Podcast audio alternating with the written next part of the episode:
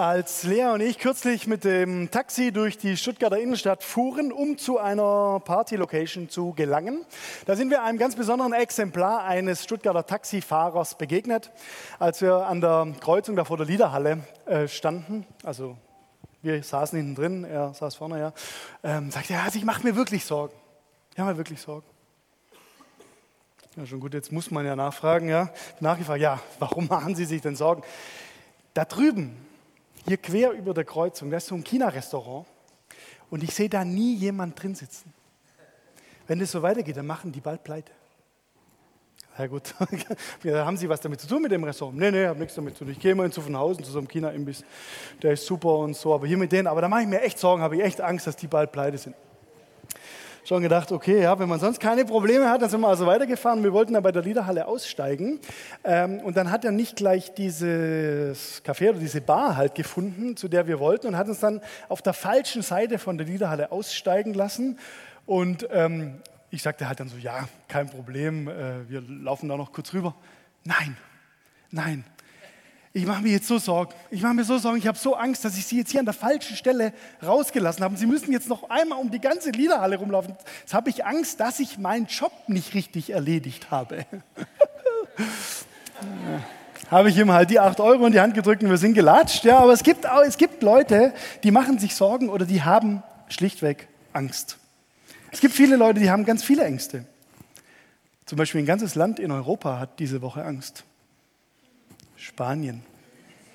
Die haben so dermaßen Schiss, ja, dass sie jetzt nochmal von den beiden deutschen Fußballvereinen die Hucke voll kriegen und dann äh, quasi diese ganze Schande über das spanische Land auf sich nehmen müssen. Es gibt noch ein anderes Land, die haben auch permanent Schiss, zum Beispiel die USA. Ja, die haben Angst vor Bomben, die haben auch Angst vor Nordkorea. Wovor haben wir denn so Angst? Also wenn man hier regelmäßig in Jesus-Treff geht oder auch immer so mitkriegt, wie unsere Entwicklung gerade so abläuft, kann man auch ein bisschen Angst haben. Ne? Wir sind jetzt nur noch zweimal sonntags hier in diesen Räumlichkeiten. Da können wir also noch bis zum 12. Mai Gottesdienst feiern. Am 18. Mai sind wir alle gemeinsam auf Gemeindefreizeit. Da findet hier dann kein Gottesdienst statt. Und dann danach wissen wir es noch nicht. Ja. Da könnte man schon ein bisschen Angst kriegen, wenn man so denkt, ja, wie geht es dann weiter mit unserer Gemeinde, wo gehen wir denn dann hin und so. Ihr werdet es rechtzeitig mitkriegen, aber man könnte schon Angst kriegen. Leute haben auch Angst vor Krankheit oder vor Arbeitslosigkeit oder vor richtig schwerwiegenden Dingen, Beziehungskatastrophen oder vom Tod. Manchmal tun wir auch so wie Woody Allen, der hat mal gesagt, ich habe keine Angst vorm Sterben, ich will nur nicht dabei sein, wenn es passiert. Dass wir Ängste haben, ist klar. Die Frage ist heute, wie gehen wir mit unseren Ängsten um? Wie gehen wir mit unserer Angst um? Reicht es, wenn wir vielleicht einfach nicht dabei sind? Ich möchte dich heute gleich mit hineinnehmen in eine absolute Angstsituation, die in der Bibel beschrieben wird. Weil ich glaube, wir können auch aus dieser Situation und aus diesen Geschehnissen da was lernen. Unsere Überschrift heißt heute immer noch Petrus, Paulus, du. Zum letzten Mal für diese Predigtreihe ist es soweit. Und der Untertitel hieß ja auch die letzten Wochen immer, was ist die gute Nachricht und wie können wir sie weitergeben? Und ich sage dir gleich ganz ehrlich heute vorneweg, wir werden uns schon um diese Sachen kümmern. Ja, Petrus, Paulus, du, wie hängt das alles zusammen und was ist die gute Nachricht? Aber mein Wunsch ist heute eigentlich, dass du heute mutiger von hier weg ist, als du hergekommen bist. Ich bete noch. Gott, du kennst uns so gut, wie niemand anders uns kennt. Nichts ist dir verborgen. Nicht unsere Ängste, nicht unsere Sorgen, nicht unsere Probleme. Du kennst sie. Und ich danke dir, dass sie auch bei dir gut aufgehoben sind. Und jetzt bitte ich dich heute um eine Ermutigung aus deinem Wort, die wir bekommen können und dass wir wirklich ja, ermutigt und auch gestärkt aus diesem Gottesdienst heute herausgehen. Benutze jetzt deinen Text aus der Bibel dazu und auch meine vorbereiteten Worte. Amen. Kleine Vorbemerkung zu unserer Geschichte. Es ist eine Geschichte, da geht es um Schiffbruch, da geht es um Angst, da geht es um Lebensgefahr. Und ist ja immer so ein bisschen das Problem, na, hat das was mit mir zu tun? Äh, oder erzählt die Bibel da irgendwas, was mich überhaupt nichts angeht. Ist heute eigentlich völlig wurscht, ob du schon mal in so einer Situation warst. Das Wichtige ist, die Bibel verschweigt solche Angst- und Problemsituationen nicht. Auch Jesus Nachfolgerinnen und Jesus Nachfolger kommen in Schwierigkeiten.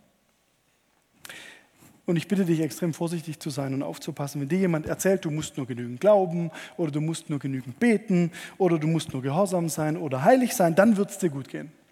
Immer aufpassen. Wir stehen zu Recht in einer Linie mit Petrus und Paulus und wir können auch Schiffbruch erleiden, so wie wir es gleich lesen werden.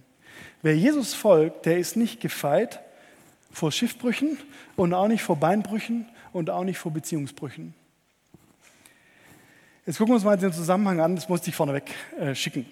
Den Zusammenhang, in dem unsere Geschichte steht, ist ein ganzes Kapitel am Ende der Apostelgeschichte, Book of Acts. Ja. Und ähm, die Situation ist so, unser Paulus, der war mal wieder gefangen genommen worden. Achso, wer das nachverfolgen will, Apostelgeschichte 27, da steht es. Der kann in seiner Bibel nachlesen. Aber ich sage trotzdem mal so kurz den Zusammenhang. Paulus war mal wieder gefangen genommen worden, wie wir vorher gesehen haben, war das ja einige Male. Und zwar zuerst von den Juden in Jerusalem, wo er sich aufhielt. Und dann musste er sich vor diesem jüdischen Hohen Rat verantworten. Und als die ganze Sache bei denen eskalierte, dann nahmen das dann die Römer in die Hand. Ja, die sagten dann, jetzt lasst ihn mal zu uns kommen.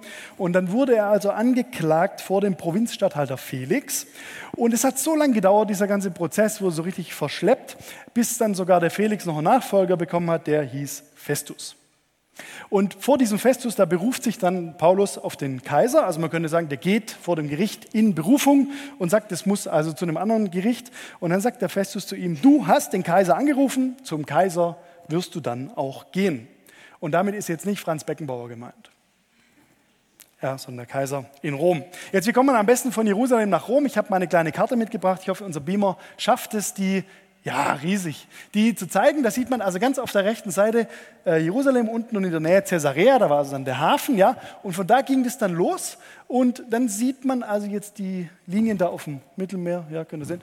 Die Linien gehen dann so da um Zypern rum und so an, an Kreta vorbei, dann machen es ein bisschen Schlangenlinien und so und bis ganz links oben dann Rom auftaucht. Ja. Also das war ungefähr jetzt so die Reise, um die es geht. Und ähm, das lief folgendermaßen ab, das war ein Gefangenentransport. Also der Paulus war jetzt ja nicht auf einer Kreuzfahrt oder so im Mittelmeer, sondern der war ja gefangen. Und der wurde vom Offizier Julius äh, dahin gebracht. Die segeln also los. Und äh, jetzt könnte man denken, naja, das war doch eine ganz schöne Schiffsreise. Aber weit gefehlt, denn es war schon langsam Winter geworden. Und im Winter konnte man zur damaligen Zeit nicht aufs Mittelmeer fahren. Das war einfach viel zu gefährlich. Und es war also so auf der Schwelle, ob die das jetzt überhaupt noch schaffen, so bevor es dann richtig Winter wird. Und jetzt lese ich euch mal zwei Verse vor. Apostelgeschichte 27, die Verse 7 und 8. Da kann man dann so ein bisschen merken, äh, in was für eine Richtung diese ganze Reise ging. Als wir nun eine ganze Reihe von Tagen nur langsam vorangekommen waren und nur mit Mühe in die Nähe von Knidos gelangt waren, segelten wir wegen des widrigen Windes an der Küste von Kreta entlang. Wer war schon mal auf Kreta? Ach, gar nicht so viel. Ich dachte, so gut wie jeder war da schon mal. Ja? Schön da, ne? Ja. Also segeln wir an der Küste von Kreta entlang. In Richtung Salmone. Tagliatelle als Salmone. Ja. Als wir so unter großen Anstrengungen dort entlang fuhren, gelangten wir zu einem Ort mit dem, mit dem Namen Gute Häfen, der nahe der Stadt Laser lag. Lasser, also dieser ähm, Begriff oder dieser Vers ist jetzt auch der Beweis, dass Gott Schwäbisch spricht. Was Maser, ja, Kerle, was Lasser. Also, äh, man merkt schon, diese ganze Reise, die wird hier so ein bisschen äh, schwierig, schwieriger Wind, widriger Wind, Mühe, Anstrengung und so. Und ähm, die, die kam, auf gut Deutsch gesagt, jetzt ab jetzt in einen richtigen Sturm. Und dann steht da, der Sturm riss das Schiff fort. Es konnte nicht mehr gesteuert werden. Das Schiff trieb nur noch vor sich hin. Alle hatten furchtbar Schiss. Und jetzt das Entscheidende, Verse 18 bis 26. Als wir immer mehr vom Sturm bedrängt wurden, begannen sie am nächsten Tag die Ladung über Bord zu werfen. Am dritten Tag beförderten sie die Schiffsausrüstung mit eigenen Händen ins Meer. Wenn es so weit mal gekommen ist, weiß ich auch nicht mehr. Äh, weil wir mehrere Tage lang weder die Sonne noch die Sterne zu Gesicht bekamen und ein wirklich starker Orkan über uns wütete, verließ uns am Ende jede Hoffnung dass wir mit dem Leben davonkommen könnten. Als die Leute auf dem Schiff schon lange Zeit keine Nahrung mehr zu sich genommen hatten, stand Paulus in ihrer Mitte auf und sagte, ihr Männer, ihr hättet auf mich hören sollen und nicht von Kreta abfahren sollen. Dann hätte dieses Unglück und der ganze Schaden vermieden werden können. Hätte, hätte, Fahrradkette. Doch jetzt fordere ich euch auf, wieder Mut zu fassen. Denn keiner von euch wird sein Leben verlieren, nur das Schiff wird verloren gehen. In dieser Nacht stand nämlich ein Bote Gottes, dem ich gehöre und dem ich diene, bei mir und sagte, hab keine Angst, Paulus. Denn es ist so, du musst vor dem Kaiser erscheinen. Schau her, Gott hat dir das Leben aller Menschen, die mit dir unterwegs sind, als Geschenk dazugegeben. Seid deshalb guten Mutes, Männer, sagte Paulus, denn ich habe das Vertrauen auf meinen Gott, dass es genauso sein wird, wie er mir gesagt hat. Doch jetzt müssen wir bald auf eine Insel stoßen. Ich habe zwei Punkte heute zu diesem Text. Der erste heißt Mut haben, weil Gott einen Plan hat. Ich weiß nicht, ob dir gerade aufgefallen ist, in dem Text, den ich zuletzt gelesen habe, da kamen einige wichtige Begriffe vor. Mut fassen, keine Angst haben, sei guten Muts, habe Vertrauen und Insel. Warum Insel? Deshalb, weil es hier für Paulus nicht um irgendwelche Durchhalteparolen geht, so Marke, wenn du denkst, es geht nicht mehr, kommt irgendwo ein Lichtlein her. Nein, Insel ist ein wichtiger Begriff in diesem Zusammenhang, weil Gott keine leeren Versprechungen macht, sondern weil Gott einen Plan hat. Das heißt, der Mut, den der Paulus in dieser Situation bekommt und den er auch weitergibt, ist nicht irgendwie so ein, naja, mach mal halt mal Mut, sondern ein begründeter Mut und eine begründete Hoffnung. Und ich glaube, das ist das Erste, was wir heute von Paulus lernen können. Paulus hatte schon so viele schlechte Erlebnisse mit Schifffahrten erlebt. Wir haben jetzt die ganze Apostelgeschichte ein bisschen durchgemacht.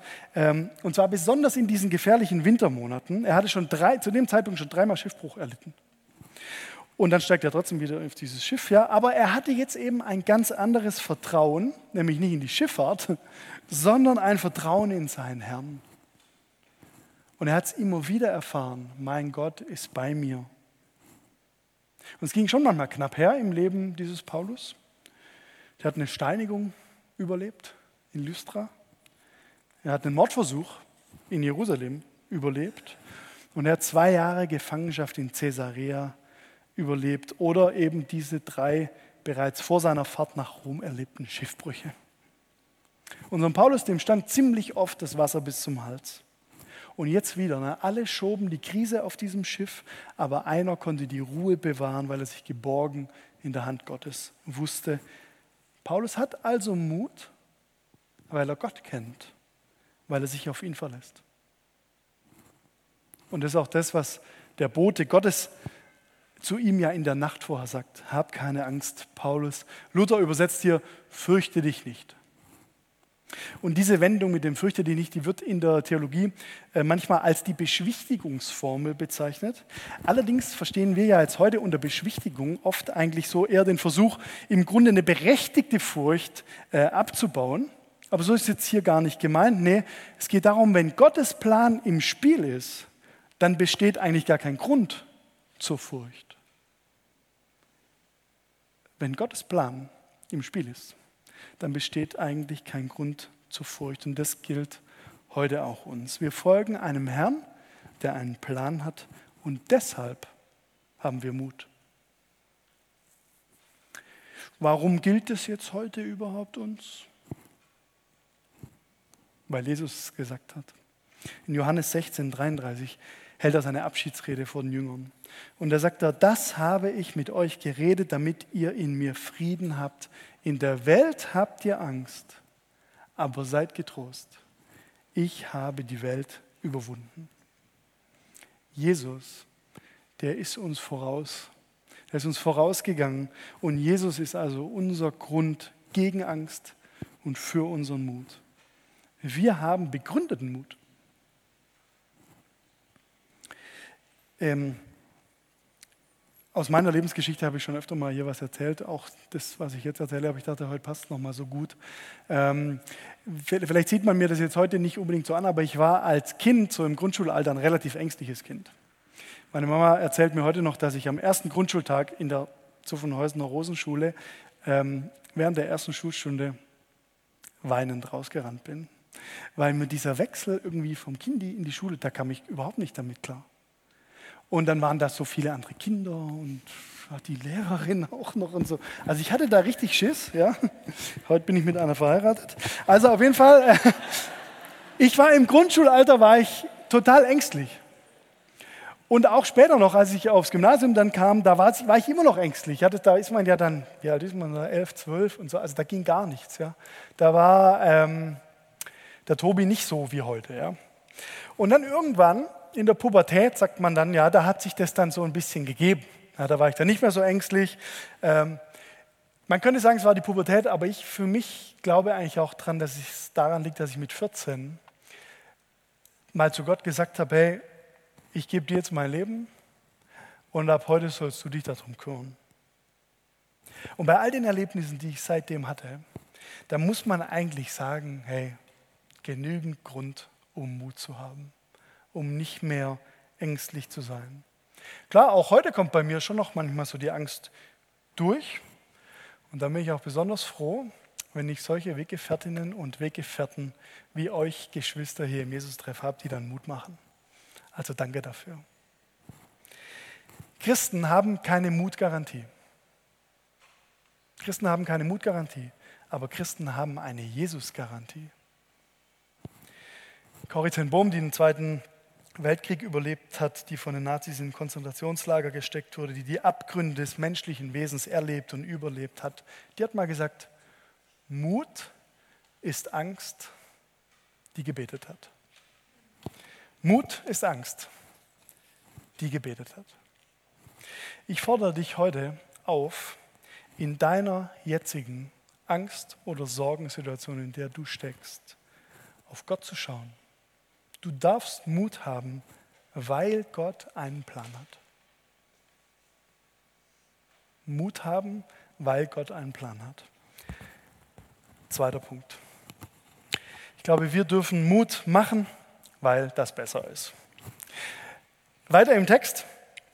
Trotz dieser Ermutigungsbotschaft von Paulus war jetzt ja immer noch keine Rettung in Sicht. Ne? Also das Schiff war noch nicht gerettet.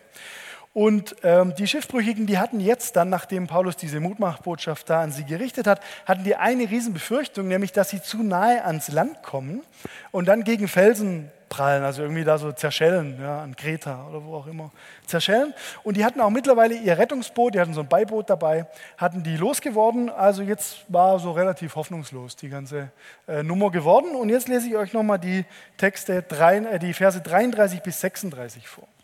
Apostelgeschichte 27, 33 bis 36. Als der Tag danach anbrach, ermutigte Paulus alle, Nahrung zu sich zu nehmen. Er sagte, ihr habt bis heute schon 14 Tage lang in Unsicherheit verbracht und seid ohne Nahrung geblieben, weil ihr nichts gegessen habt.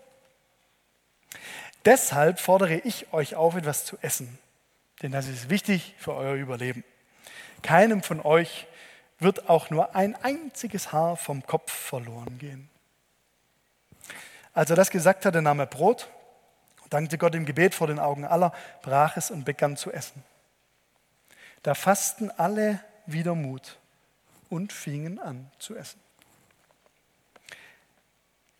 Die gute Nachricht und wie einfach es ist, sie weiterzugeben, esst mal was. Das ist wichtig. Keinem von euch wird ein Haar vom Kopf verloren gehen. Komische gute Botschaft, oder? Sollte Paulus nicht viel lieber sagen, Leute, bekehrt euch, kommt nach vorne, hier sind Mitarbeiter, die mit euch beten, äh, die das mit euch das Übergabegebet sprechen. Sagt er komischerweise nicht. Es gibt anscheinend Momente, da umfasst die gute Botschaft nicht die komplette Heilsgeschichte. Jesus ist für dich gestorben, er ist auferstanden, er liebt dich und jetzt gib zu, dass du ein Sünder bist und fang ein neues Leben an und dann tritt in unsere Gemeinde ein. Manchmal ist die gute Botschaft anscheinend auch, hey, esst mal was, habt mal wieder Mut, Es wird alles gut werden. Kein Haar von deinem Kopf wird gekrümmt werden. Anders gesagt, die gute Botschaft heißt vielleicht auch Mut machen, weil das besser ist. Manche Christen sind heute ja schon ganz schön als Angstmacher unterwegs, muss man so sagen. Kennst du das? Es ist alles so schrecklich, es ist alles so schlimm, wie die Gesellschaft den Bach runtergeht. Wir haben ja überhaupt keine Werte mehr und so weiter. Alle sollen sich zu Gott zuwenden und ganz viele solche Sätze. Mag ja alles stimmen, aber die Frage ist ja irgendwie, ist das denn jetzt eigentlich die gute Botschaft? Werden die Christen unserer Zeit später mal bekannt sein als die, die gegen etwas waren? Gegen Homosexualität, gegen Abtreibung, gegen Rockmusik, gegen Orgelmusik. Oder sind wir irgendwie für irgendwas? Für das Leben, für Musik, für Menschen? Die Welt braucht heute, glaube ich, mehr denn je keine Angstmacher, sondern Hoffnungsboten. Mir ist es echt wichtig, dass wir überlegen, für was stehen denn wir hier, also auch zum Beispiel wir hier im Jesus-Treff. Was ist denn so unsere gute Botschaft, die wir verbreiten? Mir ist diese Frage vor einigen Jahren mal wichtig ähm, geworden, als ich eine CD produzieren sollte. Ich sollte eine äh, CD aufnehmen für ein ähm, christlichen Verlag und es sollte sich um christliche Fußballer handeln. Die CD hieß Nachspielzeit, man kann das hier auch sehen, genau. Und da sind wir also damals nach Mainz gefahren, da war der Jürgen Klopp Trainer in Mainz. Und dann war natürlich der Auftrag vom Verlag oder von der Plattenfirma war halt klar, naja, fahrt da mal hin und ihr interviewt die dann so und die sollen dann möglichst irgendwelche frommen Sachen sagen. Und dann ist ja immer spannend, ne, christliche CD, ähm, was sagen die denn jetzt? Ja, wie fromm wird es denn jetzt wirklich? Was, was, was kann man denn bei denen so rauskitzeln? Ähm, und dann hat also der Jürgen Klopp die Frage bekommen, was bedeutet für dich Glaube? Und dann hat er gesagt, ich war natürlich schon gespannt, also was kommt denn jetzt? Was äh, kann ich das nachher dann verkaufen ja, in der christlichen Welt? Und äh, wie, wie fromm wird es denn jetzt? Ja, so ungefähr. Und ähm, dann hat er original gesagt, ich habe das extra jetzt nochmal abgetippt, wir wollten die CD hier nicht einspielen. Er hat gesagt, das Leben meiner Mitmenschen idealerweise ein bisschen angenehmer zu machen. Das funktioniert, wenn man sich selber nicht so wichtig nimmt. Hört sich jetzt auf den ersten Blick nicht so furchtbar evangelikal an. Nicht so biblisch korrekt, nicht so kirchenrechtlich abgesegnet. Aber es hört sich doch irgendwie auch nach guter Botschaft an, oder? Das Leben meiner Mitmenschen idealerweise ein bisschen angenehmer zu machen. Das wäre doch was, wenn jemand sagen würde, die Christen, ach ja, das sind die, ne? Wenn die auftauchen, dann wird das Leben angenehmer. Dann wird es heller und dann wird es freundlicher.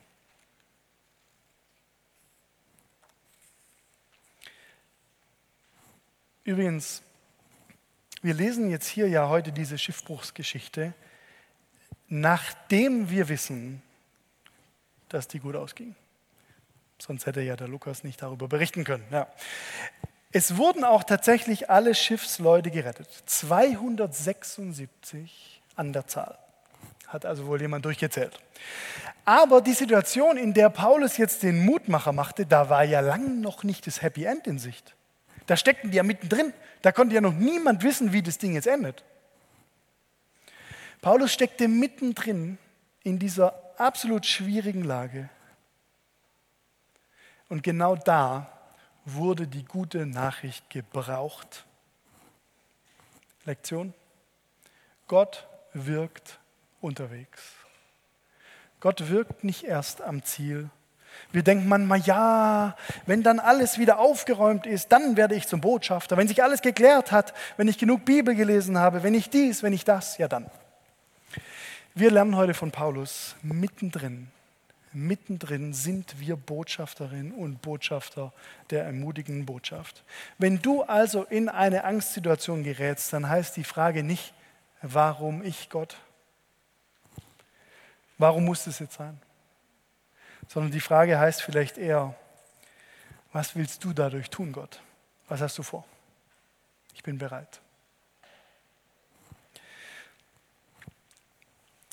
Wenn man die A81 von Leonberg nach Stuttgart fährt, also Ditzingen, so die Ecke, da Feuerbach, Zuffenhausen und so, da sieht man äh, rechter Hand, also wenn man Richtung Stuttgart fährt, sieht man da einen grünen Hügel. Und obendrauf ein riesen Windrad. Der sogenannte grüne Heiner. Was kennt, kennen wir schon? Sagen wir mal gemeinsam. Der grüne Heiner. Diesen Hügel, ich wollte nur gucken, ob ihr noch wach seid. Diesen Hügel, den gibt es aufgrund von ähm, Auswirkungen einer extremen Angstsituation. Eine extreme Angstsituation für die deutsche Bevölkerung nach 1945. Der Zweite Weltkrieg war zu Ende und der Bauschutt der zerbombten Häuser, der musste irgendwo hin. Anfangs nannten die Menschen diesen Hügel Heiner und seit dann sprichwörtlich Gras über die ganze Sache gewachsen war, da nannten sie ihn der grüne Heiner.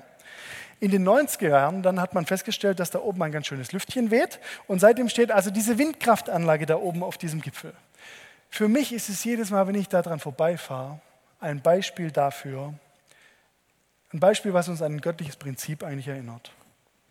So viel Leid, so viel Tragik und Angst der Zweite Weltkrieg in unserem Land auch gebracht hat. Aus Schrott und aus Müll, der erwächst etwas Neues, der erwächst neue Energie. Aus Müll wird Energie, aus Scheiße wird Gold und aus Angst wird Mut weil Gott es macht, wenn wir mittendrin stecken. Gott gebraucht einen Sturm, der ein Schiff in Seenot bringt. Und er gebraucht stürmische Zeiten in deinem Leben, damit seine Mutbotschaft weitergegeben wird. Als Paulus das gesagt hatte, nahm er Brot, dankte Gott im Gebet vor den Augen aller, brach es und begann zu essen. Da fassten alle wieder Mut und fingen an zu essen. Jürgen Roloff, ein äh, Neutestamentler, der in Erlangen äh, Professor war, der schrieb mal über diesen Vers einen krassen Satz, den ich euch deshalb mitgebracht habe. Damit nimmt er, also Paulus, die Nichtglaubenden in den Ausstrahlungsbereich seines Glaubens hinein. Ausstrahlungsbereich, gutes Wort. Hat unser Glauben denn einen Ausstrahlungsbereich? Strahlt der überhaupt? Wohin strahlt er denn so? Wann strahlt er? Strahlen wir? Ich will dich heute eigentlich gerne ermutigen, deinen Glauben mit einer großen Selbstverständlichkeit strahlen zu lassen. Beim Essen, beim Tischgebet, bei ganz alltäglichen Dingen. Als er das gesagt hat, dann haben wir das Brot und dankte Gott im Gebet vor den Augen aller, brach es und begann zu essen. Da fassten alle Mut und fingen an zu essen. Unsere Schiffsbruchgeschichte hat tatsächlich ein Happy End. Die stranden am Ende auf der Insel Malta, ähm, werden gerettet. Und die Geschichte von Paulus, die geht dann so weiter, kommt tatsächlich bis nach Rom. Dort endet dann der Bericht der Apostelgeschichte. Und es gibt ein ganz interessantes Detail ganz am Ende der Apostelgeschichte. Das letzte Wort der Apostelgeschichte, Kapitel 28, könnt ihr mal nachgucken, wer seine Bibel da offen hat. Das letzte Wort der Apostelgeschichte ist ungehindert. Weißt du, wir sind berufen zum Mut machen und wir brauchen keinen Schiss haben, dass dadurch die Botschaft nicht gut ankommt. Denn es gilt bis heute, die Nachricht von Jesus, die erreicht sowieso die ganze Welt ungehindert, weil es letztlich nicht an uns liegt. Wir dürfen Mut machen, weil Gott es tut. Ungehindert. Zum Schluss noch was. Vielleicht sagst du jetzt dir schon die ganze Zeit, ja, Werner, Mut haben, Mut machen, schön und gut, aber du weißt ja eigentlich nicht, wo ich gerade drin stecke, so richtig in der schwierigen Lage. Probleme, Krankheit, ich sehe nicht drüber raus. Mut, Fehlanzeige. Ich möchte dir zum Schluss noch zeigen, warum wir wirklich keine Angst haben brauchen. Dieser letzte Teil, der wird jetzt ein bisschen wild, aber ich hoffe, dein Horizont weitet sich etwas. Ich habe dazu unser Jesus-Treff Flipchart mitgebracht, weil ich was aufmalen möchte. Und für die Leute, die hinten sitzen und ein bisschen kurzsichtig sind, oder auch einfach nur die, die hinten sitzen, äh, die dürfen auch nach vorne kommen. Also es geht jetzt vielleicht noch mal drei Minuten kurz, ja. Äh, und ihr dürft gerne nach vorne kommen, weil ich werde hier ein paar Sachen so drauf malen. Man hat nämlich, ja kommt ruhig, da, also von dahin sieht man doch nichts. Das denn, komm vor. Man hat nämlich in unserer Galaxie, also in unserem Universum, einen Planet gefunden, der mit sage und schreibe 109.044 Kilometer pro Stunde, 109.000 Kilometer pro Stunde durch unser Universum rast. Gleichzeitig dreht sich dieser Planet mit 1670, ich schreibe das mal hin, damit ihr es checkt, 109.044 kmh, schneller als Dralles Passat, äh, rast er durch das Universum. Er dreht sich mit 1670 Kilometer pro Stunde um seine eigene Achse. Dieser Planet heißt Erde und das ist der Grund, warum wir Anschnallgurte verwenden sollten. Ja? Jetzt geht es aber noch weiter. Die Erde hat eine Sonne, oder besser gesagt, wir können auch sagen, die, die Sonne hat uns. Ja? Die ist nämlich riesengroß.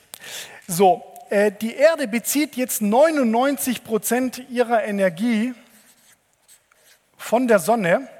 Und zwar die Energie, die die Sonne pro Sekunde zu uns auf die Erde schickt, sind 4 Millionen Tonnen pro Sekunde. Das alles macht die Sonne zur Erde mit einer Distanz von 150 Millionen Kilometer. Achtung, 149 Millionen Kilometer, kein Leben auf der Erde. 151 Millionen Kilometer, kein Leben auf der Erde. Die Erde ist anders als andere Planeten in unserem Sonnensystem. Ne? Ähm, das liegt daran, dass sie eine schiefe Achse hat, Erdachse, schon mal gehört? Diese Erdachse hat den genauen Wert von 23,5 Prozent Neigung, also Grad, Grad, nicht Prozent, 23,5 Grad Neigung. Das heißt, man könnte sagen, andere Planeten in unserem Sonnensystem, Erde, Okay? Also die Erde ist Scheps. Das bringt uns zu der Frage, warum ist die Erde Scheps?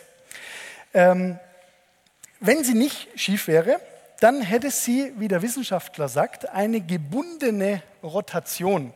Das bedeutet, dass immer nur eine Seite der Erde zur Sonne zeigen würde, auf Dauer viel zu heiß, oder äh, auf der anderen Seite auf Dauer viel zu kalt. Okay? Das heißt, unsere Erde ist auch deshalb Scheps, oder sagen wir uns nicht deshalb, aber sie ist einfach Scheps.